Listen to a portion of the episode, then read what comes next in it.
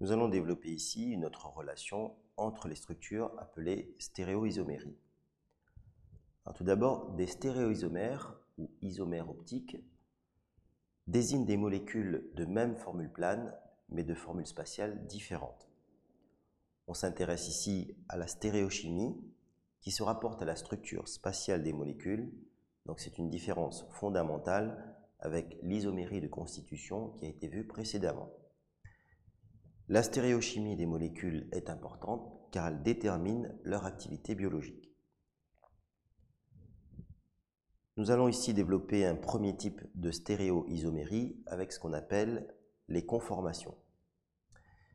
Dans une molécule, les atomes ou groupements d'atomes peuvent adopter différentes dispositions les uns par rapport aux autres, sans rupture de liaison. Et chacune de ces dispositions décrit ce qu'on appelle une conformation. En fait, ces dispositions proviennent de la libre rotation et pour certains cas d'une torsion autour des liaisons simples. Pour comprendre cette flexibilité autour des liaisons simples, il faut se rappeler que la liaison sigma, par exemple ici, est formée par recouvrement axial des orbitales atomiques. Donc la dynamique conformationnelle autour de l'axe de la liaison sigma n'affecte pas le recouvrement. Sur l'exemple ici, on a représenté trois dispositions relatives, donc par rotation, autour de cette liaison carbone-carbone. Et ces trois dispositions relatives correspondent à trois conformations, mais vous pouvez imaginer qu'il existe en fait une infinité de conformations. Mais nous verrons en fait que certaines conformations sont privilégiées sur d'autres. Ce qui va nous intéresser plus particulièrement, c'est la représentation spatiale de ces conformations, parce que ces représentations pourront permettre de prévoir leur stabilité. Voyons d'abord la situation des chaînes hydrocarbonées. Elles peuvent effectivement adopter une infinité de conformations avec toutes les liaisons carbone-carbone qu'elles comportent mais en général, on s'intéresse à la conformation autour d'une liaison carbone-carbone. Donc on va partir de la représentation en perspective de Kram, qui est utile pour faire apparaître la géométrie tétraédrique d'un atome de carbone. Dans la convention de Kram, deux liaisons sont représentées dans le plan. Une liaison est représentée vers l'avant et en assurer la liaison qui est vers l'arrière. Mais on utilisera plus couramment la représentation projective de Newman, qui facilite l'analyse des conformations avec la disposition relative des atomes non directement liés. Si on reprend l'exemple précédent, pour obtenir une projection Newman, eh bien, il faut se placer ici dans l'axe de la liaison carbone-carbone pour laquelle on veut étudier les conformations. Donc dans la projection, cette liaison carbone-carbone n'est pas visible puisqu'elle est perpendiculaire au plan. L'atome de carbone le plus proche de l'observateur, ici en bleu, est représenté par l'intersection de trois liaisons bien visibles. L'atome de carbone le plus éloigné de l'observateur, ici en noir, est représenté par un cercle avec trois liaisons prenant appui sur la circonférence. Et donc avec cette projection, on voit bien ici la disposition relative des atomes non directement liés. Par exemple, cet atome d'hydrogène et cet atome d'hydrogène qui ne sont pas directement liés. Alors chaque conformation est caractérisée par un angle phi défini entre quatre atomes successifs, c'est ce qui est représenté ici, et cet angle phi est appelé angle dièdre. Donc dans la conformation représentée ici, l'angle dièdre vaut 60 degrés. En fait, on se réfère généralement à deux conformations limites. La première est appelée conformation décalée avec un angle dièdre de 60 degrés, caractérise une disposition synclinale. La deuxième, qui est appelée conformation éclipsée, avec un angle diète de 0 degré caractérise une disposition syne-périplanaire. Alors vous voyez que les liaisons représentées se retrouvent deux à deux orientées de la même façon et dans un même plan. Dans ce mode de représentation projective, eh on peut faire plus facilement l'analyse conformationnelle d'une molécule pour prévoir en fait la stabilité relative de ces conformations. Eh bien, en comparant ces deux représentations, on constate facilement que la conformation éclipsée présente des interactions d'éclipse, donc c'est-à-dire pour les atomes disposés en vis-à-vis.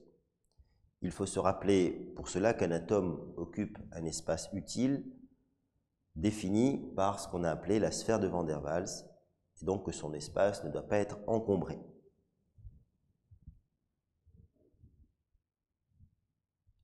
Cet espace utile sera plus important pour des groupements d'atomes. Si on analyse l'exemple ci-dessous, on peut constater que les conformations décalées ne sont plus équivalentes. Dans la première, les deux groupements volumineux CH3 sont disposés dans des directions antiparallèles, ce qui caractérise une conformation décalée anti. Dans la deuxième, les deux groupements sont dans une disposition synclinale qui caractérise une conformation décalée gauche. Cette disposition sera défavorisée par l'encombrement mutuel entre les deux groupements CH3. On parle de gène stérique ou d'encombrement stérique.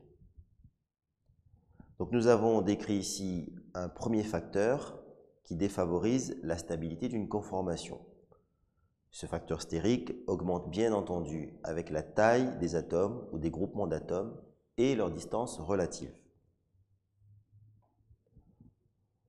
On peut aussi avoir des interactions de nature électrique. C'est le cas lorsque la structure comporte des liaisons polaires qui, rappelons-le, constituent des dipôles électriques. Dans l'exemple ci-dessous, on retrouve une conformation décalée gauche qui est défavorisée bien sûr par le facteur stérique, donc l'encombrement entre les deux atomes de brome, mais en plus par les interactions dipôle-dipôle qui sont plus fortes ici. Donc l'effet stérique et les interactions dipôle-dipôle sont réduits dans la conformation décalée anti, qui est donc la plus stable. Voyons maintenant le cas des cycles saturés. Dans un cycle, il existe des tensions dues aux contraintes de l'enchaînement cyclique. Les sommets d'un cycle adoptent alors des dispositions relatives dans l'espace de manière à réduire ces tensions. On obtient alors des conformations caractéristiques en fonction de la taille du cycle.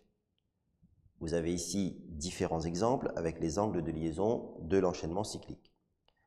Et vous constatez que les tensions de cycle diminuent lorsque la taille du cycle augmente, c'est-à-dire qu'on se rapproche de la valeur de 109 degrés caractéristique d'un arrangement tétraédrique. On s'intéressera particulièrement à la conformation du cycle saturé à six éléments, donc le cycle hexane, qui est représenté ici dans sa forme la plus stable et qui est appelée conformation chaise. Eh bien, nous allons examiner cette conformation chaise. Ici, dans la représentation en perspective, on peut distinguer trois parties d'une chaise longue. Le dossier, l'assise et son prolongement avec ce qui pourrait constituer un repose-pied. Eh bien, on définit un plan moyen avec les milieux ici, donc le milieu de chaque côté de l'hexagone. Et on distingue deux orientations des liaisons. Les liaisons axiales en rouge qui sont perpendiculaires au plan moyen et elles sont alternativement vers le haut et vers le bas. les liaisons équatoriales en bleu qui pointent légèrement en dessus et en dessous du plan, alternativement vers le haut et vers le bas. Vous remarquerez que chaque sommet correspond à un arrangement tétraédrique. Si vous regardez cet atome de carbone numéro 1, on a bien la représentation d'un carbone tétraédrique. En fait, cet hexagone est flexible et il peut, par torsion, adopter une autre conformation limite appelée conformation bateau. Cette conformation intervient dans le basculement de la chaise et l'équilibre entre une forme chaise vers l'autre forme chaise décrit ce qu'on appelle l'interconversion de la chaise. Et dans cette interconversion, les liaisons axiales deviennent équatoriales et réciproquement. Donc si on prend l'exemple de cette liaison ici sur l'atome de carbone 1, qui, qui est ici axiale, eh bien cette liaison devient équatoriale ici dans l'autre conformation lorsqu'on a fait le basculement. En fait, la conformation bateau est bien moins stable que la conformation chaise. Dans la conformation chaise, il existe ce qu'on appelle des interactions 1-3 diaxiales, représentées ici.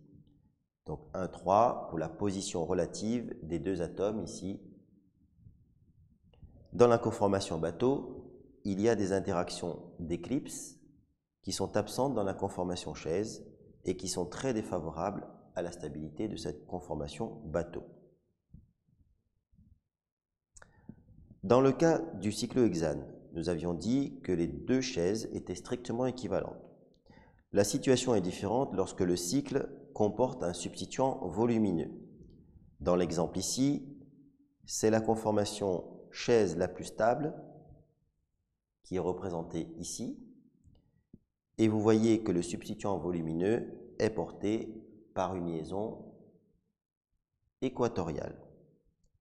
En effet, s'il est porté par une liaison axiale, il générerait de fortes interactions 1,3 diaxiales.